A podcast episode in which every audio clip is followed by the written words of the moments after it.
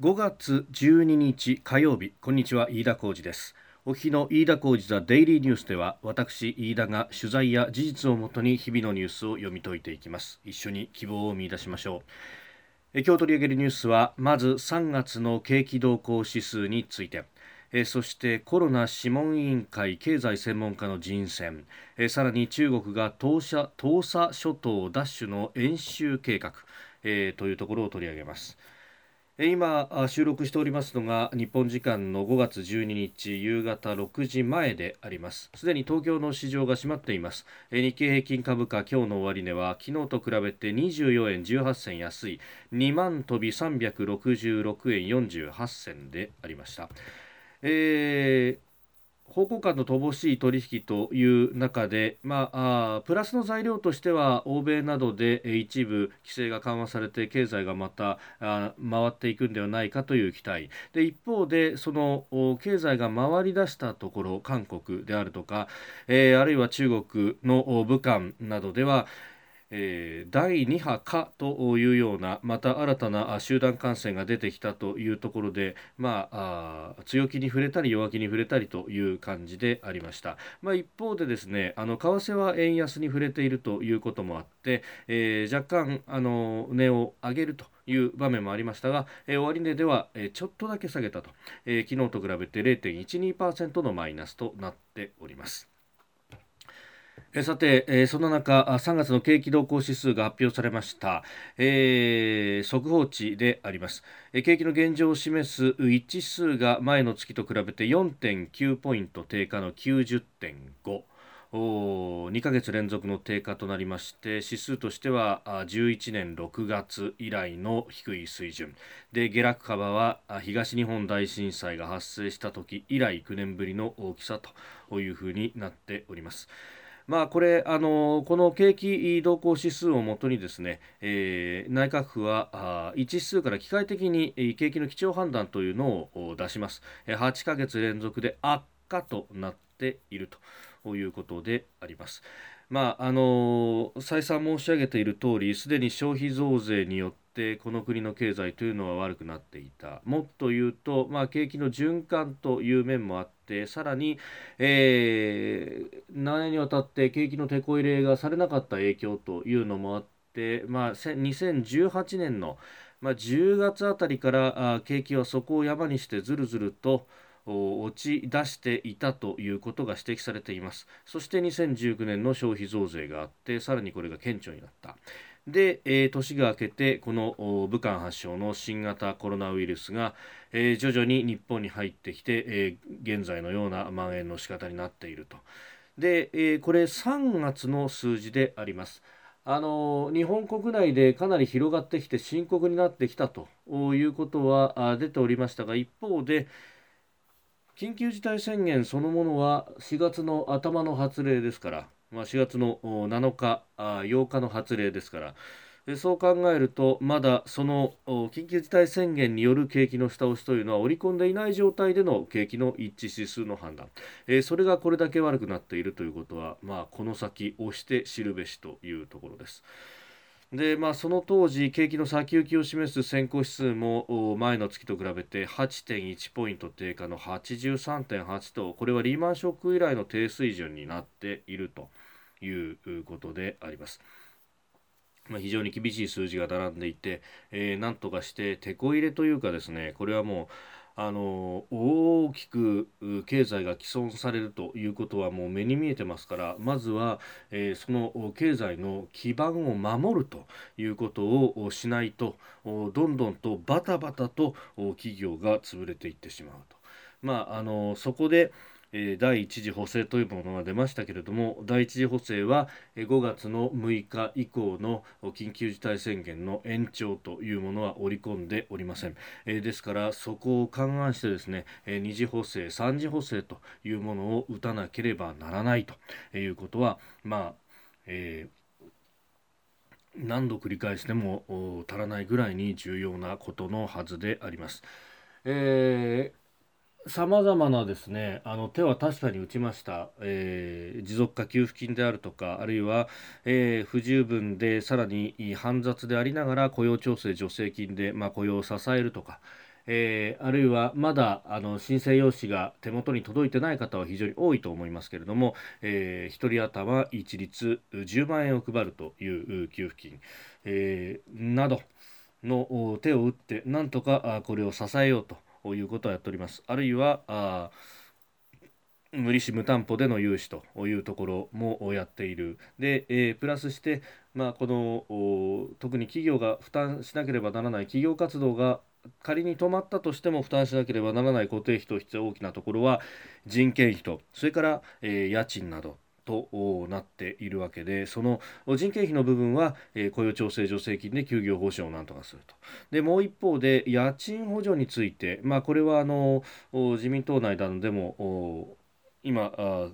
揉んでいる真っ最中というところですけれども、まあ、今出てきている案というのがあ1企業あたり50万円。しかも、えー、50万円上限でと、えー、どんなに店舗があっても50万円と。いう非常に渋いというかですねもうこれ本当に経済というか企業を救う、えー、この日本の豊かなですね中小企業の地盤というものを、えー、本当に守る気があるのかとあるいは、えー、韓国のような財閥経済にしたいのかというふうに疑ってしまうほどのこれはやる気のなさと。まあこれまだえー、自民党の中でも決定したものではありませんからここからもっともっと世論がですねこんなんじゃ足らないということを声を上げてそして政策を変えさせていかなければならないと、えー、折しもですね、あのー、困窮世帯のみ世帯で30万円という支給だったものが、えー、これでは足らないという意見などもあり、まあ、政治的な駆け引きももちろんありましたけれども、えー、一律10万円の給付というふうに改まってきたという経緯もあります。まああのこのね一律30万あ一律10万円というものが、えー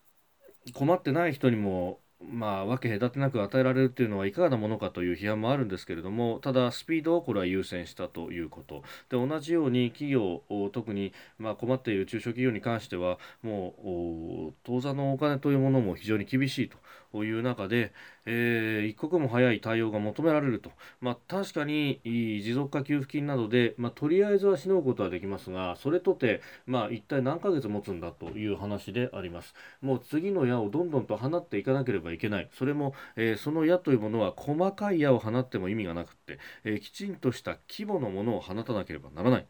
というところ、えー岸田政調会長の手腕が問われるところですけれども、まあ、財務省に遠慮しているのか何なのか。非常に煮え切らない態度、これで難局を乗り切ることが果たしてできるのかということは非常に憂慮するところであります。でさらに憂慮するところはですね、えー、このコロナウイルスへの対応のため、えー、まあ、専門家の会議というものを開いていてでそれはあの感染症に関する専門家の方が多かったもんですから、えー、再三再四ですね経済についても専門家を入れてで、えー、お互いの知見を合わせた上で、えー、最終的な政策を決定したらどうだということは、まあ、専門家会議の尾身茂副座長なども、えー、会見でもおっしゃっていたところであります。でそこでですねあの誰が入るのか、まあ、これ誰が入るのかによってですね、まあ、経済学はまあ、の人によっても全くこういうことが違うということもあるしでえかつまあ、緊縮財政を旨とする人が入ってしまうとかえって、え日本の経済にとっては厳しいことになるかもしれないということは前々から懸念がされておりました。で、え今日ですねあの昼頃に各社があこの専門家えー、経済学者、えー、コロナ諮問委員会の経済学者の人選というものを、まあ、出してき、えー、ております報じてきております。まあ、あのこれ、えー、まあいろんな社が報じてるんですけれどもまず名前が挙がってきたのはですね、えー、小林慶一郎東京財団政策研究所研究士官と、えー、それからあ竹森俊平慶応大学教授、まあ、このお二人の名前が挙がってで、えー、もう二人がなかなか上がってこなかったというところだったんですが、まあ、まずですねこのお二人からして、えー、バリバリの緊縮増税派ということであります。まあ、あの小林慶一郎さんはもうあの政府のありとあらゆる専門家会議とか諮問委員会とかいうところ、まあ、特に財務省の諮問委員会などに、えー、お出になられている方でいらっしゃいます。まあ、あの専門家のお墨付きを経て政策を進めるためにこういったあ、えー、諮問委員会がえー、組織されているわけですけれどもそこにはペーパーが置いてあってもうすでにセリフも何も決まっていてそれ通りに振り付け通りに、え、話していただければ先生結構ですということになっている。で、えー、その振り付けを忠実に守るという方がこの小林慶一郎先生でございます。えーまあ、あの日経の経済教室などに書いたりとかですねしてますけれども、まあ、基本的に、えー、財政に関しては緊縮何しろ緊縮、えー、もうこの不景気であっても何であっても財政規律というものを守らなくてはダメだと。いうことを再三再四にわたって書いてらっしゃるという一元孤児の方でいらっしゃいます。えー、ということそして、えー、竹森俊平さんも消費増税には賛成であったということであります。えー、そして、えー、残りのお二人なんですけれどもこれ朝日新聞が書いてますが残りの二人は大竹文夫大阪大学大学院教授と、えー、伊深陽子慶応大学教授の二人とえー、全部で4人ということになるようであります。まあ、これ朝日の報道が正しければというところですがあの伊深陽子さんという方はこの方はですねあの医療経済学などがご専門という方です、えー、日本の市区町村の公衆衛生に関わる政策効果の検証ですとか医療のレセプトデータを使った医療費の特性の把握などの研究をされていると。いうことで、まあ、あの医療と経済というところの専門家で、えー、いらっしゃるというところがあります。まあ、あのこれどちらかというと目配せとしてはあのコロナウイルスの、まあ、影響でですねあの、まあ、不要不急の外出が自粛されたということもあり、えー、また、まあ、一部の病院では院内感染というようなことも言われあの町場のクリニックは逆にですねかかる人が少なくなっているという現状があって今あのともするとこう町場のクリニックはどちらかというと経営危機にあるというようなあの報道もなされております。まあ、その辺の手当というものがあったのかなと。いうことを思います。えー、そしてもうお一方が、えー、大竹、えー、文雄阪大大学院教授。まあ、この方もですね、あの東日本大震災の後の復興、まあ、それに関わるですね、えー、復興増税というものを、えー、提言をしたその、えー、共同提言のメンバーのお一人でもいらっしゃるという方であります。でその当時のこれ、えー、記事なども残っておりますけれども復興震災復興政策経済学者が共同提言ということで、えー、日本経済新聞の5月2011年5月23日付経済教室というところに書かれています。持続可能社会へ、えー、市場活用と、え、コスト負担、え、将来につけ回すなというふうに出ておりまして、まあ、これあのー要するにですねあの国債を出すというアイデアは、えー、付けの先送りだということを言いたいと、えー、本文にはこう書いてあります。復興国債のアイデアは付けの先送りに他ならず世代間の公平性を欠く増税か国債かという議論の本質は今生きている世代が負担するか将来世代が負担するかということである。まああの消費税を増税するときもですねあのよく言われるあるいは国債が、えー、何千何百兆円超えたといよいよ1000兆円に乗ったというようなですね時にえ、えー、必ず言われる、まあ、財務省ロジックの最たるものでございます。まあ、あのこうしてですねこの国家の緊急事態であった311東日本大震災のその復興に向けてというのは、えー、国民で広く負担を分かち合いましょうと痛みを分かち合うんだということで、えー、美辞麗句のもと増税が行われました。その結果何が起こったか、えー、2011年から2012年日本全体の経済が冷え込みまして、え、需要が減った、え、その減った需要が、え、経済をこうかなり下押しをして、え、復興のためのエネルギー財源というものはですねより細ったと。あるいは、え被災地が物を作ってじゃあ全国に売ろうとしたところで、え、個人消費が冷え込んでいて、え、売れないということが起こってまああの復興があその分遅れたというようなことが起こったわけであります、えー、結果的には将来へのツケというものがえー、これを被災地に押し付けたと言っても過言ではないと。将来にツケを回すなという美辞麗句のもと結局そのツケをどこに回したかというと被災地に回したと。いうことに他ならないと。まあ、そういった方がですね今回この政府のコロナウイルスの諮問会議の、えー、経済専門家のメンバーとして起用されるということであります。え、非常にこの国の深刻な宿話というものを感じざるを得ません。えー、まあおそらくはここから先それほど経済対策で大きなお金を出すというものはこの諮問会議からは出ないだろうというとこ諮問委員会からは出てこないだろうということが一つ言えるわけですし、えー、またですね、まあ、コロナ増税というもんで、えー、財源はみんなで分かち合うんだというようなことを言い出しかねないと。いうことを危惧しております。まあそういうことを言い出してもまあ、全く疑問ではないメンバーが出ている上にあの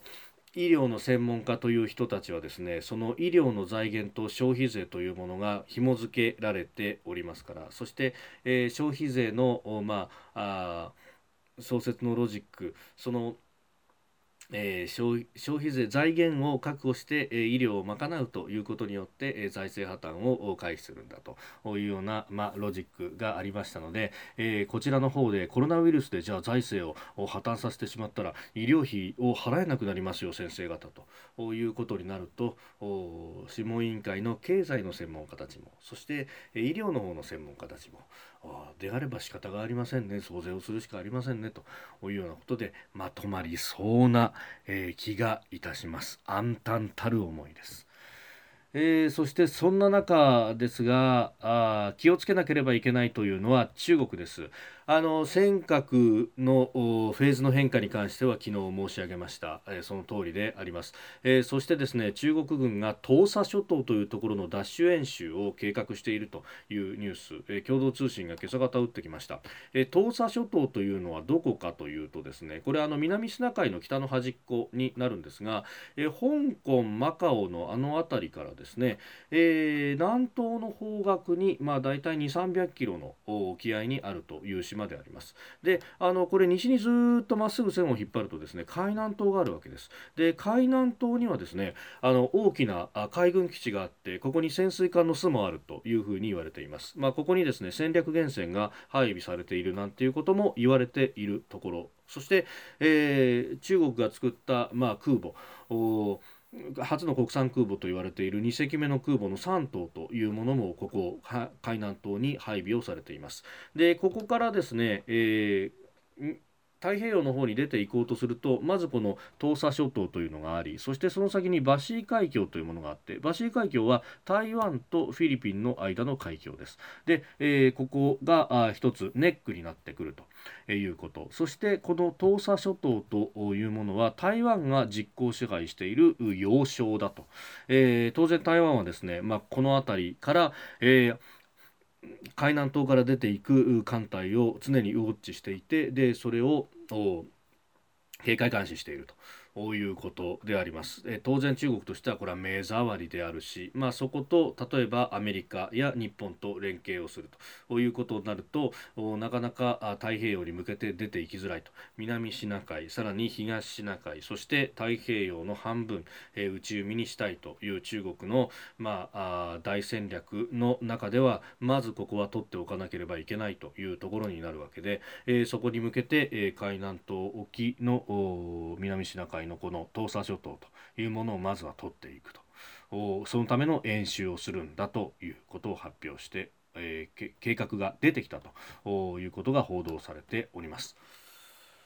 まあ、あの今月の中旬以降、全人代が開かれるということがあります。その前にだいぶこれあの外交的な圧力をさまざまな角度で強めてきているということ、えー、さらにあの昨日も指摘しましたがアメリカがコロナウイルスの影響でアメリカ軍全体の動きが少し鈍くなっているというところも考えるとここは、えー、中国にとってはチャンスと見ている日本は何としてもここで守りを固めておかないと。そしてさらに言えば、えー、台湾や、えー、そしてアメリカそして、まあ、あの今の政権は少し疑問があるかもしれませんが基本的には、えー、法の支配であるとか、え民主主義であるとかを共有している、まあ、韓国の、まあ